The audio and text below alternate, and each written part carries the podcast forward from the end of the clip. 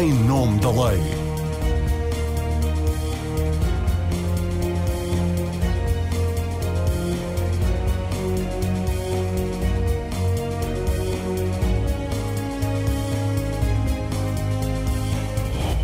Olá, para assinalar a realização em Portugal no início do próximo mês da Jornada Mundial da Juventude, o Governo aprovou uma proposta de lei com perdão de um ano das penas de prisão até oito anos de todos os que tenham uma idade entre os 16 e os 30. São excluídos os que, estando neste intervalo, tenham praticado crimes graves como homicídio, violência doméstica ou burla, entre outros. Adicionalmente, é fixado um regime de amnistia que compreende as contraordenações cujo limite máximo de coima aplicável não exceda os mil euros, exceto as que forem praticadas sob a influência do álcool e drogas. Também as infrações disciplinares e os ilícitos disciplinares militares e as infrações penais cuja pena aplicável não seja superior a um ano de prisão ou a 120 dias de multa. As infrações têm de, ser pratica, de ter sido praticadas até às zero horas do dia 19 de junho deste ano.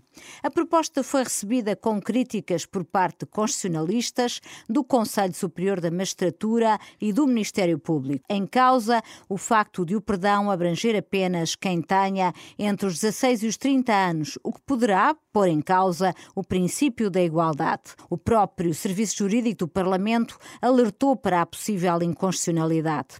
No debate, na generalidade, PSD, PAN e Chega questionaram o critério etário. Já o Iniciativa Liberal, PCP e Bloco de Esquerda não manifestaram dúvidas quanto à constitucionalidade da medida. O PS aprovou a proposta na generalidade, mas mostrou-se disponível para, em sede de comissão da especialidade, dissipar todas as dúvidas. Está com o programa Em Nome da Lei. Eu sou a Marina Pimentel e convidei para a edição de hoje os constitucionalistas Tiago Duarte, advogado e professor da Universidade Católica, Jorge Pereira da Silva, professor da Universidade Católica, Miguel Prata Roca, advogado e professor na Faculdade de Direito de Lisboa, foi assessor do Tribunal Constitucional e secretário de Estado de António Costa, e Vitor Ilharco, secretário-geral da Associação Portuguesa de Apoio ao Recluso, que nos acompanha remotamente. Obrigada pela vossa presença. Primeira volta à mesa para avaliarmos da oportunidade deste perdão. Não é de facto a primeira vez que são aprovadas medidas de clemência por ocasião de visitas papais, independentemente das eventuais questões de constitucionalidade que já veremos a seguir, um perdão de penas e uma amnistia a quem esteja no intervalo etário dos participantes da Jornada Mundial da Juventude em Lisboa faz sentido para assinalar este evento e a visita do Papa Francisco. Tiago Duarte, qual é a sua opinião? Eu acho tudo mal, para lhe ser sincero. Acho tudo mal. Acho que esta associação da vinda do Papa a uma amnistia cria uma confusão de planos que eu acho que era de evitar. A ideia de que a vinda do Papa e no âmbito do poder religioso perdoa pecados. E depois o Estado, no âmbito do poder político e judicial, perdoa penas de prisão, gera uma, uma confusão como se fossem planos semelhantes como se uh, amnistiar eh, pessoas que foram condenadas uh, uh, pelo Poder Judicial e a vinda do Papa numa, numa missão religiosa, uma coisa ligasse com a outra. O, o, que me custa mais é precisamente ser a propósito da vinda do Papa. Uhum. Podia haver uma amnistia por algum motivo que se considerasse razoável haver uma amnistia. Mas não é a primeira vez, já aconteceu antes. Não é a primeira vez, mas também não se pode dizer que, que seja uma tradição contínua, porque a última vez que, que o Papa veio era governo, a coligação PSD, CDS e não houve, não houve essa amnistia. Uh, uh, precisamente, acho eu, para não se dar esse sinal de que uma coisa está relacionada com a outra. Um pecado e uma pena de prisão não é, não é a mesma coisa. E o perdão uh, religioso implica o arrependimento, por exemplo. Uhum. Aqui é uma, é uma medida transversal, ou seja, eu também não acho bem que se crie uma ideia de que a vinda do Papa é uma espécie de sorte que saiu a algumas pessoas, que, que tiveram sorte, houve uma coincidência temporal, calhou a vir cá o Papa e, portanto, o Papa vem cá, o Papa vem cá para estar com o povo católico. E, portanto, não se pode dizer, bem, calhou bem, veio cá o Papa e, portanto, agora Mas houve o, aqui uma, um, um O Papa perdão. Francisco tem feito apelos à clemência, uh, não, não, não faz por isso sentido que, ou por maioria de razão, ainda mais sentido para assinalar a visita dele uh, a Portugal? A ideia de para assinalar não me faz sentido. Hum e também não me faz sentido nessa perspectiva então haver uma diferenciação. Há uns crimes eh, para os quais se, se, se faz a clemência, outros crimes não há clemência, para umas pessoas há clemência, para outras não há clemência. Então nessa perspectiva também, também me custa a perceber esta, essa diferenciação. Falaremos disto seguramente, mas também me faz uh, confusão esta diferenciação de uma, uma, uma amnistia transversal sem se, sem se tomar em consideração a situação das pessoas. Pode haver pessoas com muito pouca culpa e que praticaram um crime mais grave, pessoas com muita culpa e que praticaram um crime menos grave, pessoas que manifestaram arrependimento do crime pelo qual foram condenadas e pessoas que não manifestaram nenhum arrependimento, pessoas reincidentes e não reincidentes, e, portanto, uma medida cega uh, que, que apenas diferencia tipos de crimes e idades de pessoas. A propósito de uma visita do Papa, acho que é uma, um, uma salada de frutas uh, completamente indigesta para mim. Uhum. Miguel Prata Roque, partilha desta opinião? Faz sentido esta tradição portuguesa de fazer amnistias a propósito das visitas do Papa, de Papas a Portugal, embora tivesse sido interrompida, e faz sentido também o critério que algumas pessoas têm invocado de que o Estado é laico e, portanto, não tem que, não tem que haver esta confusão. Bom, de facto, há uma tradição ancestral ao longo dos séculos de clemência por parte dos monarcas relativamente ao cumprimento penas. Eu tenho algumas dúvidas relativamente à justificação constitucional destas amnistias comemorativas ou celebrativas. Já talvez eh, fosse mais favorável a amnistias que tivessem a ver com o cumprimento de eh, políticas de, de âmbito prisional e de âmbito criminal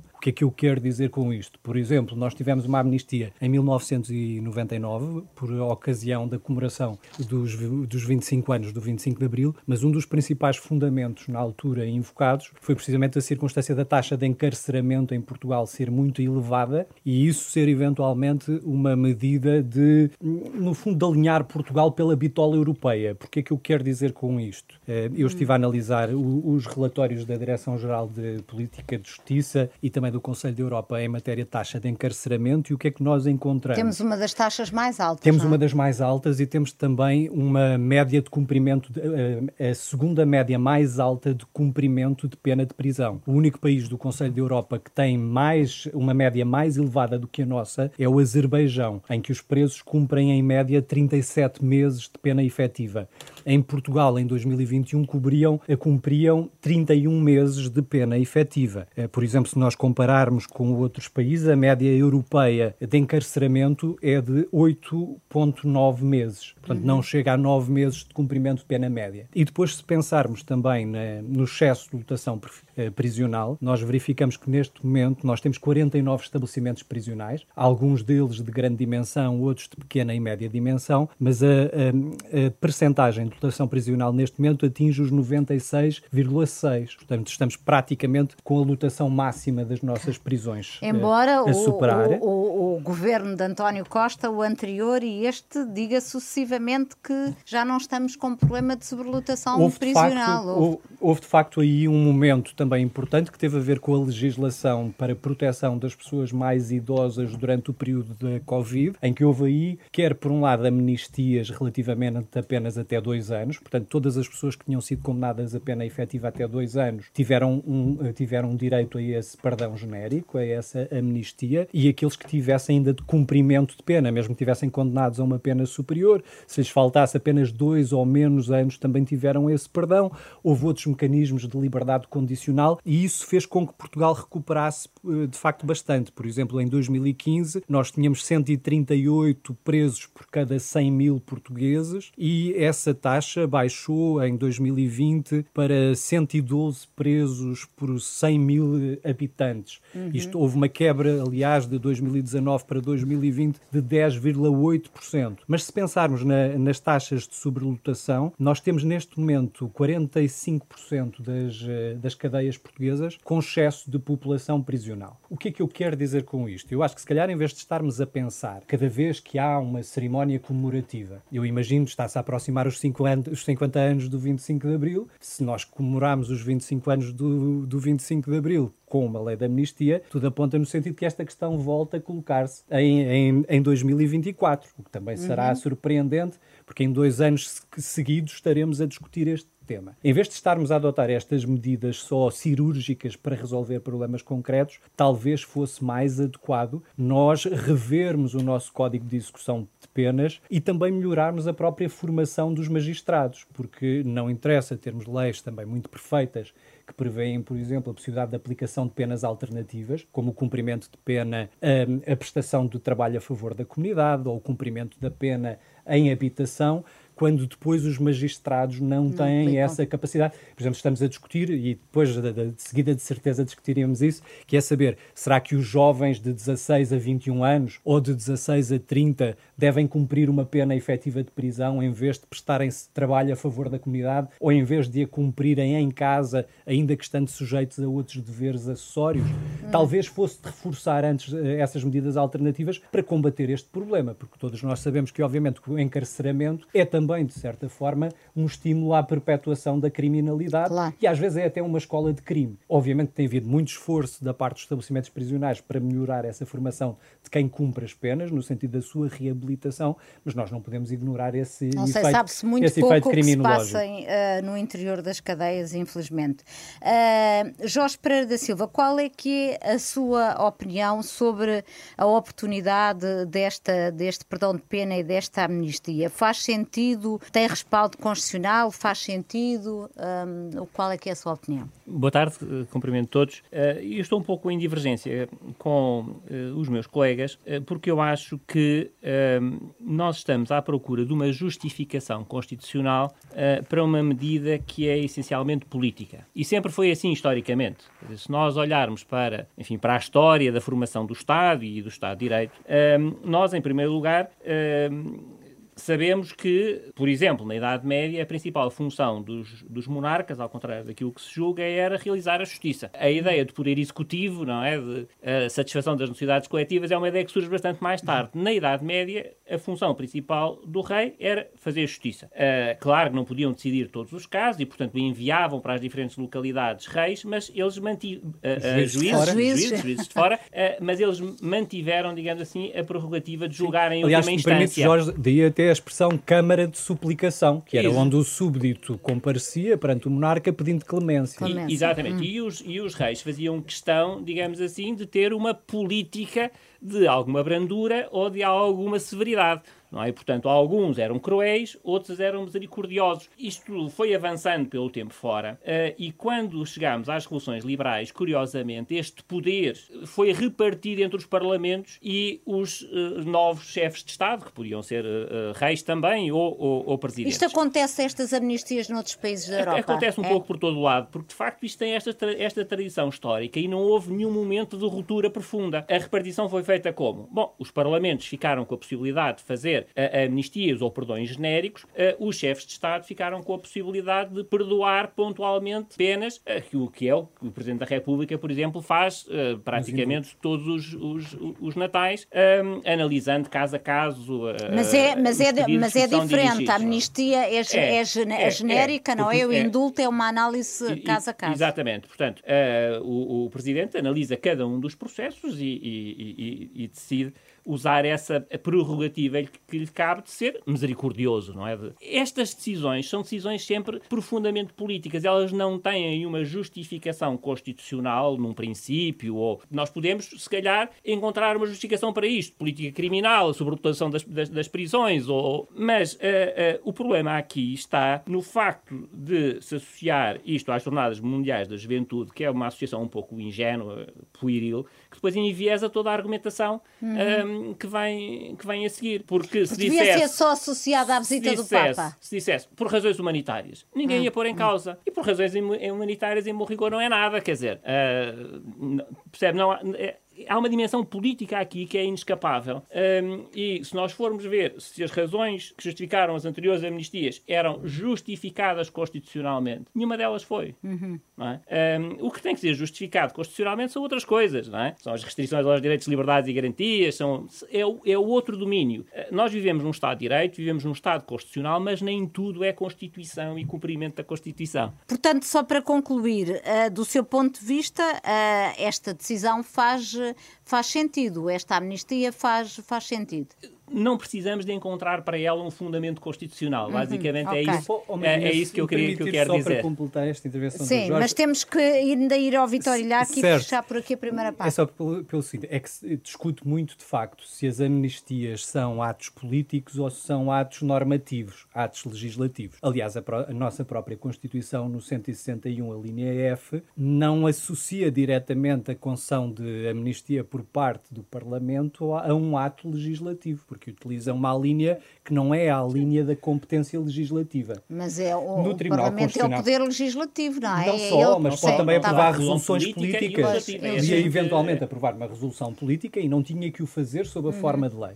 O Tribunal Constitucional até já discutiu bastante esta questão no Acórdão 510-98, a propósito da lei da amnistia de 96 sobre as FUP 25 de Abril. Sim. Eh, o Presidente Mário Soares, claro. em fim de mandato, decidiu propor Qual é essa amnistia. a justificação constitucional desta? Essa justificação foi a reconciliação nacional. Uma ideia, e muitas das vezes, quando há transição entre ditaduras e democracias, também é utilizada a amnistia para isto, para pacificar a sociedade. O que é que eu quero dizer com isto? Se nós olharmos para a amnistia apenas como um ato político de clemência, então o Tribunal Constitucional nem tem que aferir a constitucionalidade dessa decisão, porque ele só pode controlar atos normativos. Uhum. Mas, na verdade, nos últimos anos, o Parlamento tem sempre transformado a amnistia num ato legislativo. legislativo. E o Tribunal Constitucional, ultimamente, eh, seguindo alguma orientação de constitucionalistas, como o professor Jorge Miranda, como o professor Vital Moreira e Gomes Cantilho, têm qualificado a amnistia como um ato normativo. E aí é que a porca torce o rabo, uhum. pedindo, pedindo desculpa pela expressão coloquial. Mas então já mais é saber à frente... se os princípios gerais da Constituição também se aplicam Mas já mais à frente amnistia. vamos analisar essa questão. Eu antes uh, queria chamar aqui ao debate o Vítor uh, Ilharco, da Associação Portuguesa de Apoio ao Recluso. Imagino que para si, para a sua associação, todas as medidas de perdão de penas sejam bem-vindas, mas pergunto-lhe se, do seu ponto de vista e do ponto de vista da sua associação, faz sentido restringir este perdão de penas e amnistia aos factos praticados por pessoas que estão no intervalo de idade a que se destinam as Jornadas Mundiais da Juventude? Olha, boa tarde. Eu embora nos congratulemos com a, com a amnistia, porque era mais que necessária, não encontro nada, nada de correto neste diploma. Olha, nós temos um, um pedido de amnistia, de uma proposta na, na, Assembleia da República, nós à par, que com o seguinte pressuposto. Para já, a amnistia tem que ser uma coisa política. Não é lá pela religião, não é por nada, a não ser pela vergonha do Estado. O que nós dizemos na nossa proposta é o seguinte: um juiz, quando condena uma, um determinado cidadão a uma pena de cadeia, segue o Código Penal e parte do princípio que a lei de execução de penas também é cumprida nas cadeias. Ora, o que acontece é que nos últimos 30 anos as cadeias não tiveram a mais pequena melhoria. Os reclusos vivem em celas que são medievais, com água a escorrer pelas paredes, sem vidros nas janelas, com as sanitas têm que pôr uma garrafa de litro e meio de água para não serem ratos, com percebeiros, com pulgas, com alimentação 80 cêntimos por cada refeição, uhum. é o uhum. que o Estado paga. Continua a ser 3 euros e 3 euros e 20, não tem saúde, não tem possibilidade de trabalho, não tem estudo, continuam a, na, na, maior parte das cadeias, não, em algumas cadeias, as visitas a só ter uma hora por semana, ao contrário de duas, como a lei estipula, seguindo ainda regras da Covid. Portanto, se o Estado reconhecesse a culpa da falta de investimento nas, no sistema prisional, teria a obrigação de tornar mais leves as penas da prisão, porque o, o juiz cumpre a lei, dando a pena justa. Mas o Estado devia partir do princípio que os presos cumprem a pena de um modo muito mais gravoso e, no mínimo, retirar alguma pena por uma questão política, não é por vir o Papa, nem por nada. Por isso, por vergonha, por vergonha de não investirem. Ou encontrar Nós... medidas alternativas, como o Miguel Sim. Prata Roque. Uh, As medidas alternativas também são hum. uh, pensos rápidos. Uhum. Depois, a última amnistia que houve em Portugal para presos foi em 1999, também com a vinda de um Papa. Mas deixe-me dizer, porque na Covid não houve amnistia nenhuma, também podemos dizer isto. Agora, apesar de tudo, Portugal deve ser o país como, que dá mais amnistias todos os anos. Todos os anos dá dezenas de amnistias. Eles amnistiam dívidas ao fisco, amnistiam dívidas de milhões à, à, à banca do Estado, fartam-se de amnistiar, mas amnistiam aí sim, escolhida a dedo. Portanto, é isto que, provoca revolta. Uh, um recluso que está preso às vezes por um roubo de, de nada. Uma bagatela, uma chamada bagatela penal. Sim, é que sabe, quando dizem que em Portugal uh, como esses partidos mais populistas que já ouvi dizer, em resposta à nossa proposta, disseram que para eles os presos iam apodrecer nas cadeias. Disse isto na Assembleia da República, esquecendo-se que estas frases fazem apodrecer a democracia e não os presos. Mas, o, o, veja bem, um recluso que vive nesta situação e que depois vê que comete um crime.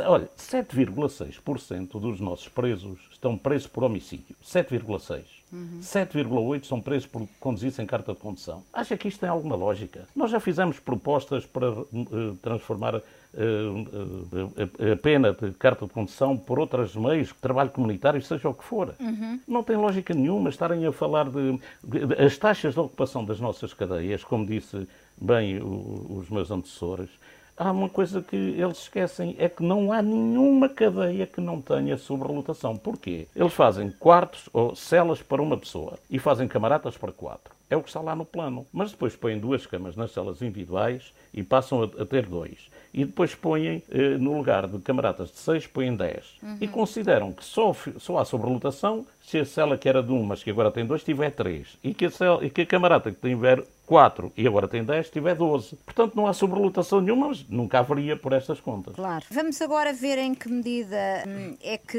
esta amnistia e perdão de pena proposta pelo Governo e que está agora no, no Parlamento, que é o Parlamento que tem competência para aprovar, está agora em sede de debate na especialidade, em que medida é que é ou não uh, inconstitucional. A questão que se coloca é de saber se este perdão de penas e amnistia, dirigidos apenas a quem tem entre os 16 e os 30 anos, não viola o princípio da igualdade, que é uma matriz da Constituição da República Portuguesa. O risco de que isso aconteça com esta proposta do Governo é admitida pelos próprios serviços jurídicos da Assembleia da República. Miguel uh, Prata Roque, não há uma justificação para se fazer uma discriminação positiva a favor dos jovens? Pergunto-lhe, o direito penal tem um regime específico para jovens delinquentes e a Constituição reconhece que os jovens têm uma proteção, merecem uma proteção especial da parte do Estado português. Sim. Ehm, eu ouvi a senhora Ministra da Justiça no, no Parlamento a tentar sustentar o critério de desigualdade material, ou seja, eu só posso tratar uma situação de forma diferente se houver um critério material que permita fazer essa distinção. E eu ouvi a senhora ministra no Parlamento a dizer que havia uma maior propensão para a, para a criminalidade por parte da população mais jovem e que, para além do mais, havia razões do ponto de vista da prevenção especial, ou seja, aquela ideia de não colocar jovens a cumprir pena efetiva na dita escola do crime, e, portanto, permitir-lhes essa reabilitação.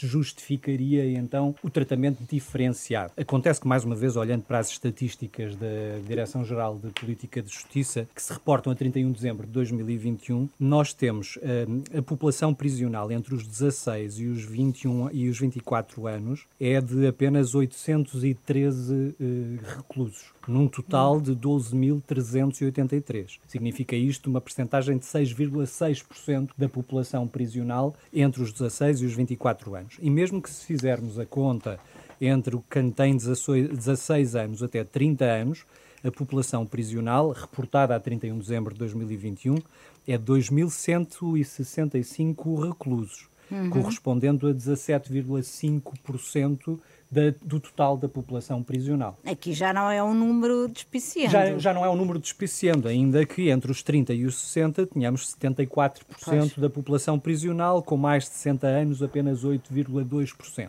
Vou fazer mais uma vez a comparação com aquilo que foi feito a propósito da pandemia Covid, quando se, se adotaram medidas no sentido de proteger aqueles que tinham mais de 65 anos porque eram uma população de risco. Uhum. Porquê? Porque havia, obviamente, orientações técnicas da DGS e da Organização Mundial de Saúde num sentido, e isso depois foi demonstrado cientificamente, que esta população corria mais riscos de vida caso fosse infectada por essa mesma, uh, por esse mesmo vírus. E, portanto, aí havia um critério material eh, mais claro no, no, sentido de proteger essa população prisional. Neste caso, parece mais difícil sustentar, eh, sustentar essa diferenciação, porque, reparem, em direito penal nós temos os chamados crimes de mão própria, que são crimes praticados especificamente por determinada pessoa. Por exemplo, uhum. um crime praticado por um funcionário. O crime de prevaricação só pode ser praticado por um funcionário público ou por um dirigente da administração pública, um titular de um cargo político. Se houvesse crimes que só pudessem ser praticados por jovens, talvez houvesse aí um critério material para fazer a distinção.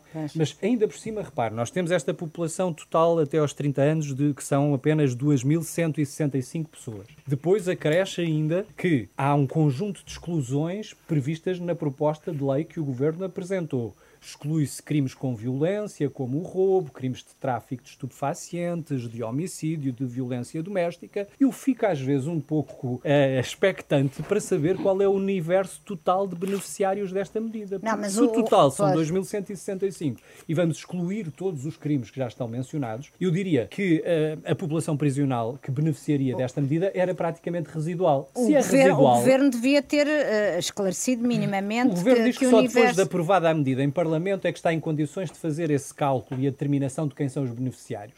Mas nesse Até caso. porque acha que a sua proposta não vai ser aprovada, vai ser alterada. O que eu, é? acho, o que eu acho é que neste caso mais valia nós fazermos um, o próprio governo propor ao Presidente da República um indulto, porque eu diria que não, serão umas poucas centenas de pessoas as potenciais beneficiárias desta medida, e o Presidente avaliaria, avaliaria caso a caso. Agora, contra aquilo que disse há pouco, eu há pouco quis fazer a distinção entre a questão de saber se é um ato político ou um ato legislativo, precisamente para saber também qual é o grau de intervenção do Tribunal Constitucional quando vier a fiscalizar esta medida. E tanto pois. pode fiscalizar uh, mediante pedido de fiscalização preventiva. Ou sucessiva. E se assim for, uh, o Tribunal vai estar muito pressionado, porque as jornadas iniciam-se a 1 de agosto, segundo creio, e a votação terá lugar a 20 de julho. Significa que depois os serviços da Assembleia da República têm que fazer a redação final do diploma, têm que o enviar para o Presidente. Sim, mas nada Presidente... disto estará pronto a tempo Eu só estou a dizer isto, é que o Tribunal é Constitucional, para além do mais, entra em férias judiciais a 15 de agosto o que significa que só estará metade do Tribunal Constitucional em exercício de funções. Como o prazo para decisão é de 25 dias contados da entrada do pedido do Presidente da República, poderia acontecer que o Tribunal Constitucional tivesse que decidir esta questão durante agosto, depois das jornadas, e estando reduzido a metade. Portanto, todas estas questões, só mesmo para terminar, deixo este, este tópico, eh, que é, é o acórdão que já mencionei há pouco a propósito das FUP 25 de Abril, o 510-98, também diz uma coisa. Diz que não cabe ao Tribunal Constitucional fazer um controle muito intenso de constitucionalidade a, princípio, a propósito do princípio da igualdade. Só situações excessivas e muito desrazoáveis é que justificariam um juízo de inconstitucionalidade pois. por parte uhum. do Tribunal. E isso é um ponto eventualmente favorável. Não, o Tribunal não tem tido uma posição governo, muito fechada relativamente a esta questão. Tiago Duarte, o que é que lhe parece se este diploma uh, for confirmado pelo Parlamento, tal como foi proposto pelo Governo, pode vir a chumbar chumbar no Tribunal Constitucional?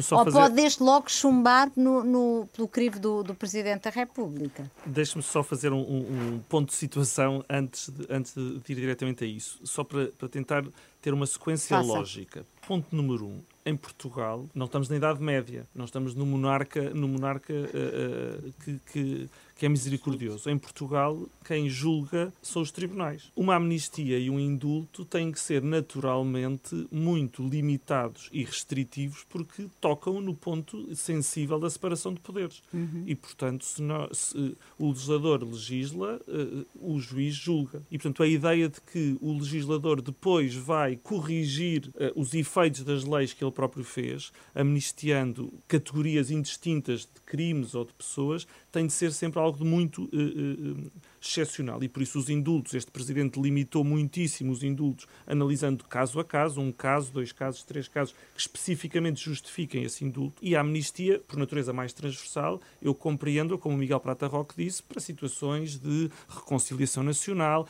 mas não propriamente de comemoração. Ou seja, não se pode propriamente dizer que uma amnistia é uma comemoração que se comemora uma amnistia. Pode-se justificar por algum motivo, haver alguma razão política ou de reconciliação nacional que possa justificar, mas não é propriamente um tema, do meu ponto de vista, de comemoração ou comemorativo. E, portanto, parece-me que a vinda do Papa não traz nenhuma razão política, nem de reconciliação, nem qualquer justificação que, estabele... que justifique esta amnistia. E já agora, para que se perceba bem, porque fizemos só uma referência aos reclusos, e eu estou perfeitamente solidário com o que ouvi aqui das condições degradantes em que os reclusos uh, uh, vivem, mas a amnistia não é só para reclusos, também é para contraordenações internações e outro tipo de, de situações que não, que não envolvem reclusos.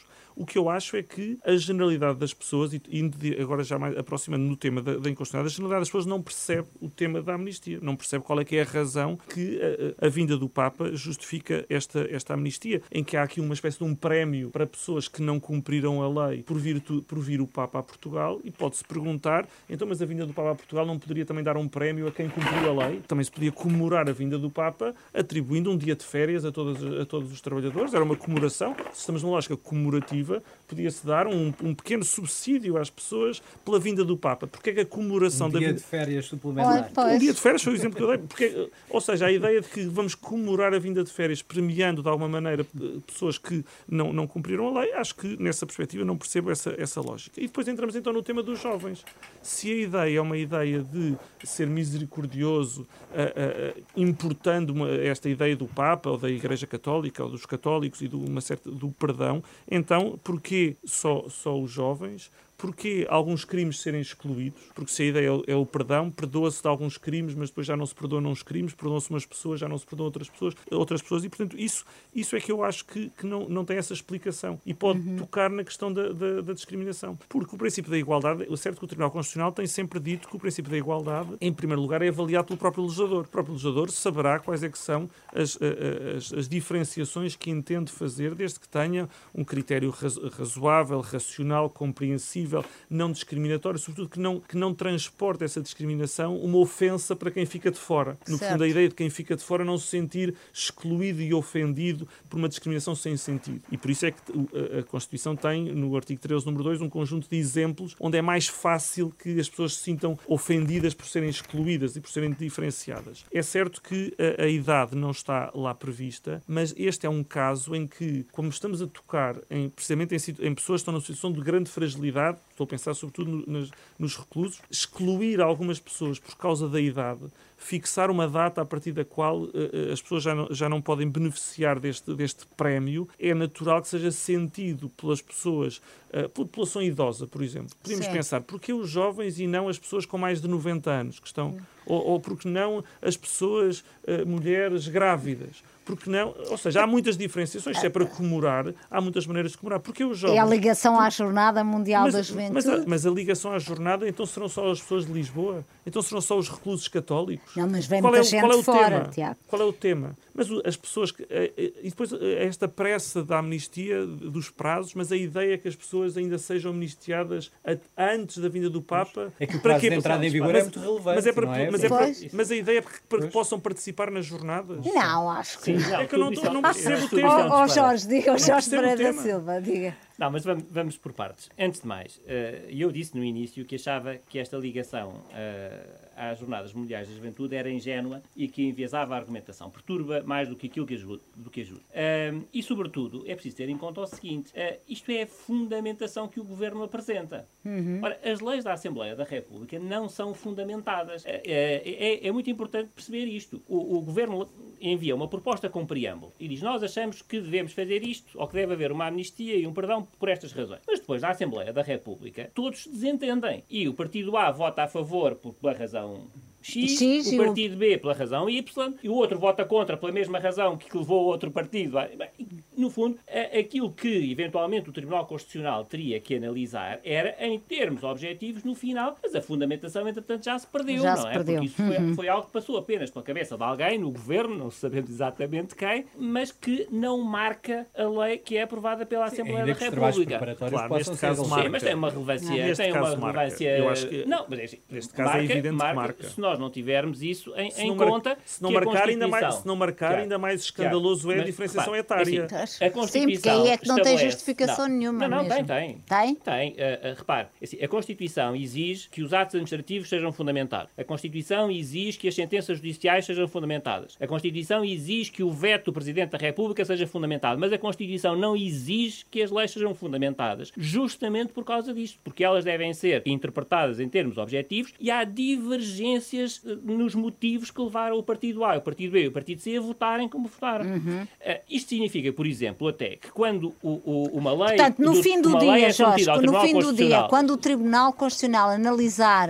esta questão, se chegar pode a analisar. prender-se àquilo que foram as convicções pessoais de quem apresentou esta, esta lei à Assembleia da República. Isto é Uh, pior as para- coisas. Não sei se piora, não sei se piora, acho que, que- e portanto aquilo que o Tribunal Constitucional vai ter é 30 anos. Eh, ou seja, vai ter uma lei que diferencia eh, os reclusos, trata de forma diferente os reclusos em função da sua idade. E dir-se-á, isto é arbitrário. Bom, a idade não é tradicionalmente uma categoria suspeita para efeitos de princípio da igualdade. As categorias suspeitas estão essencialmente no artigo 13, número 2, eh, e são a ascendência, o sexo, a raça, a língua, o território de origem, religião, convicções políticas, etc, etc. Não a idade. A idade é, é- é utilizada para múltiplos efeitos. Desde logo, olha, para a atribuição do direito de voto. Ninguém diz que atribuir voto aos 18, aos 18 anos que discrimina as pessoas em função da idade. É para imensos sistemas de apoios. Há imensos sistemas de apoios que são dirigidos a jovens. E uns são dirigidos a jovens até aos 30, outros são dirigidos a jovens até aos 35. Acho que nos jovens agricultores deve ir até quase aos 50. Mas pronto, ironias à parte. Existe um regime especial para jovens. eh, eh, O regime do jovem delinquente. eh, entre os 16 e os 21. Os 21. Se a Assembleia da República chegar a este regime e mudar de 21 para 25, não há problema nenhum. Se mudar de 21 para 30, não há problema nenhum. Se, este- se esta lei, que agora fosse, eh, eh, está a ser discutida, em vez de dizer que era para jovens, dissesse que era para pessoas com mais de 70 anos, por exemplo, ou com mais de 65 anos, ninguém levantaria problema nenhum. Isto, na minha perspectiva, confirma a ideia de que esta associação ingênua às Jornadas Mundiais da Juventude que está a deturpar aqui o, o- o debate. A idade não é um critério em si mesmo arbitrário. Não é um Sim. critério arbitrário. Eh, e a partir Mas, do exemplo, momento que o, não é uma o categoria nosso regime de jovem delinquente é dos 16 aos 21.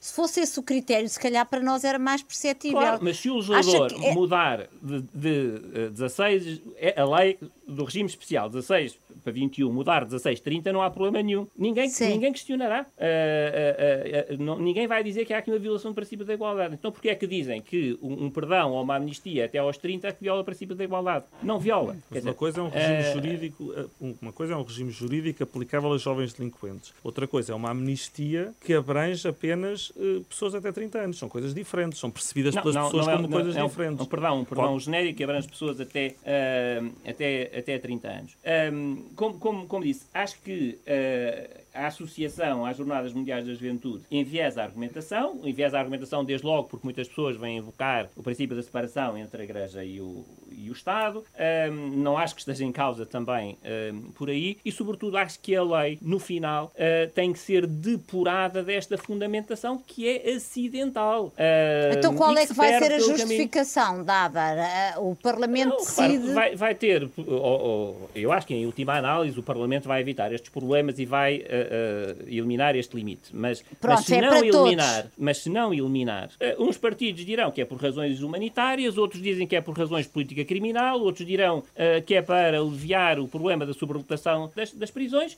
outros dirão que até aos 30 anos é mais fácil fazer a reinserção social das pessoas, evitar a reincidência, etc. Vamos ter fundamentações, ah, como é evidente, Diferentes vamos ter para- fundamentações para, para, a mesma, para a mesma solução e um critério que em si mesmo é usado para múltiplos efeitos e que não é tradicionalmente um critério tido como arbitrário em matéria de princípio da igualdade. Vitor Ilharco, qual é que é a, a sua expectativa relativamente ao que pode agora o Parlamento fazer? É que, de facto, eh, altere e este, este intervalo dos 16 aos 30 anos e o perdão de penas e a amnistia seja para, para todos, todas as pessoas, independentemente da, da idade? O que é importante eh, dizer é o seguinte: isto é uma caricatura da amnistia, como é a caricatura dos indultos. Os serviços técnicos de- das cadeias passam o ano com 800 eh, dossiês de 800 reclusos que pedem indulto, depois entregam à ministra, a ministra escolhe 10, leva ao presidente e o presidente aí dá 4. Gastam, portanto, o, o trabalho dos, dos técnicos que seriam importantes para outra coisa. Já pediu, eu-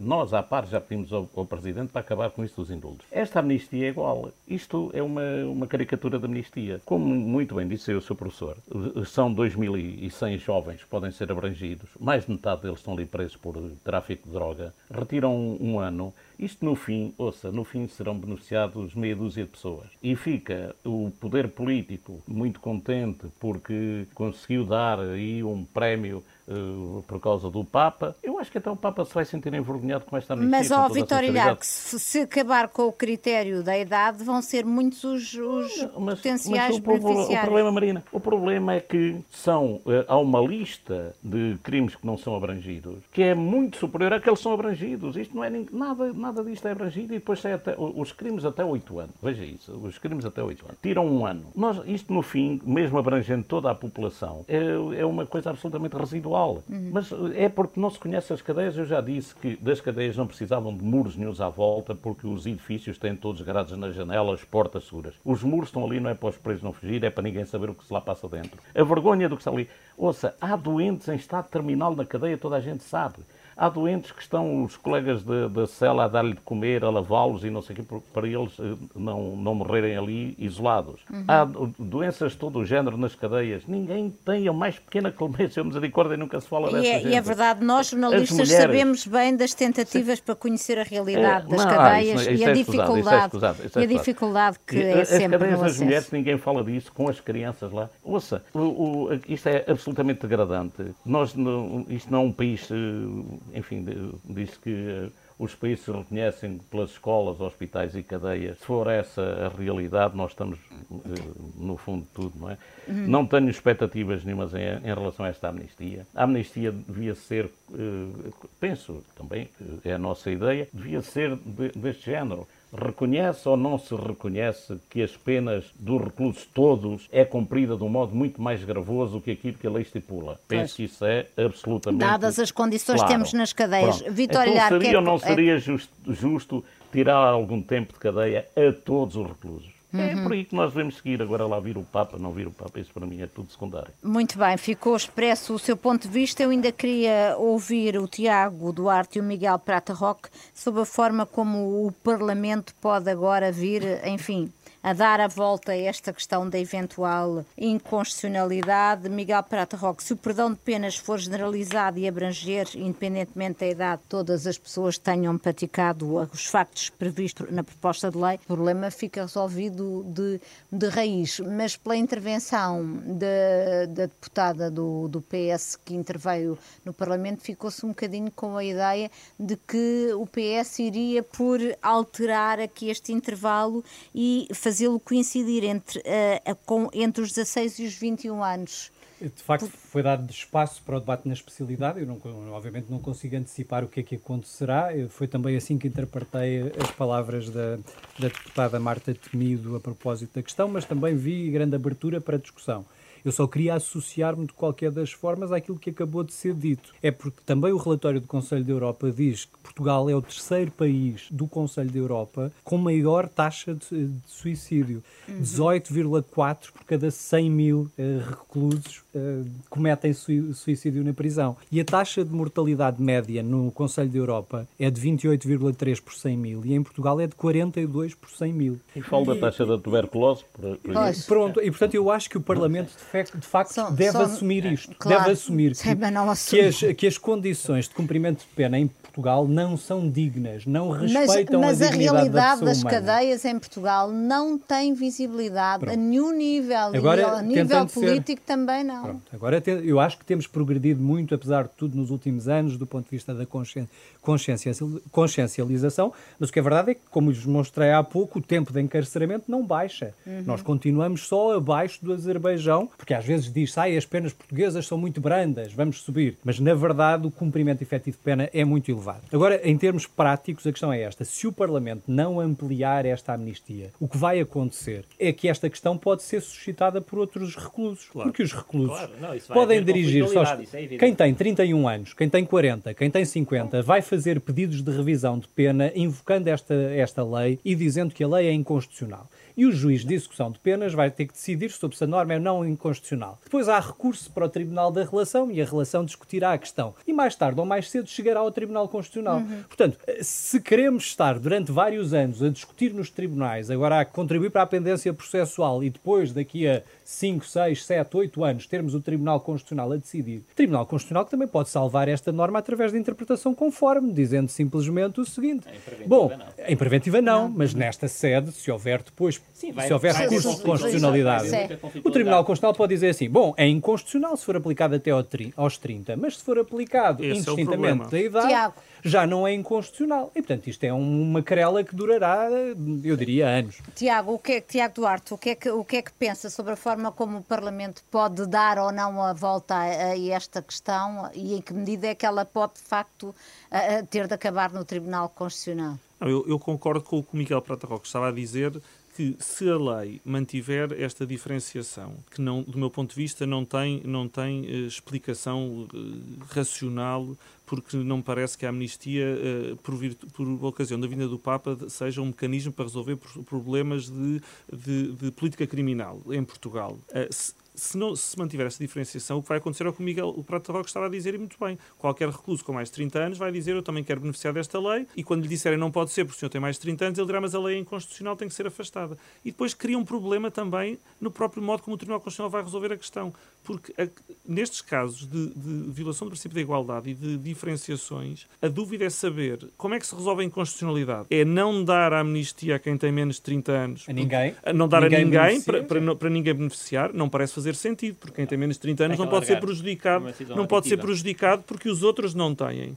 Então a alternativa qual seria? O Tribunal Constitucional dizer, bem, para resolver a uhum. inconstitucionalidade, uhum. então vou interpretar a norma no sentido de estendê-la. Mas isso também é o Tribunal Constitucional estar a substituir-se ao legislador ao e a legislar e a escrever ele, pelo, com a sua própria caneta, aquilo que o legislador, tendo sido avisado que deveria ter escrito, não escreveu. Também e, não portanto, seria a primeira vez que o Tribunal Constitucional o faria, pois, pois não, mas o Tribunal Constitucional não é não é. infalível é. como o Papa. E, portanto, nessa perspectiva, isso pode acontecer. Agora, queria só terminar novamente, porque o, o debate centrou-se muito nas questões de política criminal e no encarceramento e nos reclusos presos. E, mais uma vez, digo que sou completamente solidário com a falta de condições dos reclusos e já visitei estabelecimentos prisionais e sei do, do que falo, mas acho que é preciso também distinguir as coisas. Os reclusos presos não precisam de uma amnistia para lhes resolver os problemas. Eles precisam de ter que sejam reconhecidos os seus direitos. Uhum. O recluso preso não precisa da misericórdia da amnistia, precisa de ser reconhecidos os seus direitos enquanto são reclusos e enquanto estão encarcerados. Por outro lado, aqueles que tiveram, para usar uma expressão que eu vi na comunicação social, umas multazinhas, se calhar também não têm não, não devem beneficiar deste prémio da vinda do Papa. Quem tem umas multazinhas responderá pelas multazinhas, porque no Estado de Direito a, a responsabilidade pelos atos deve ser também levada até ao fim para que seja compreendido. A última coisa que eu acho é que a vinda do Papa, que eu espero ansiosamente, eh, não fosse um, um fator ainda de uh, divisão da sociedade, de divisão de, de quem beneficia de quem, de quem, não beneficia, quem é jovem e quem é idoso, quem praticou o crime A ou o crime B. Vinda do Papa tem que ser de união e de reunião, sobretudo do povo católico, que é para, eh, para quem o Papa vem falar. E, portanto, transformar a vinda do Papa em tentar resolver problemas de política criminal portuguesa e, e condições das prisões e, e excessivas taxas de encarceramento, acho que é uma deslocar completamente o foco e o centro da questão, que é a vinda do Papa para as Jornadas Mundiais da Juventude. Muito bem. Oh, Marina, agra... dá-me 10 segundos só. Sim, 10 segundos, segundos mesmo. mesmo. Só para dizer o seguinte: nós recebemos há um mês uma carta extensa de Sua Santidade o Papa que elogiava imenso a par e que muito nos emocionou. Nós temos passado para as cadeias a mensagem de que não liguem esta amnistia ao nome, ao nome do Papa. Uhum. Eu tenho a certeza que o próprio que Sua Santidade também está, ficará envergonhada com, com, ficará envergonhado com esta amnistia. Portanto, é isso que eu, que eu queria acabar desta maneira. O Em Nome da Lei tem de ficar por aqui. Agradeço muito aos nossos convidados. Tenham todos um bom fim de semana e uma semana ainda melhor. Nós estaremos de volta no próximo sábado ao meio-dia aqui na Renascença ou a qualquer momento nas plataformas de podcast. Em nome da lei.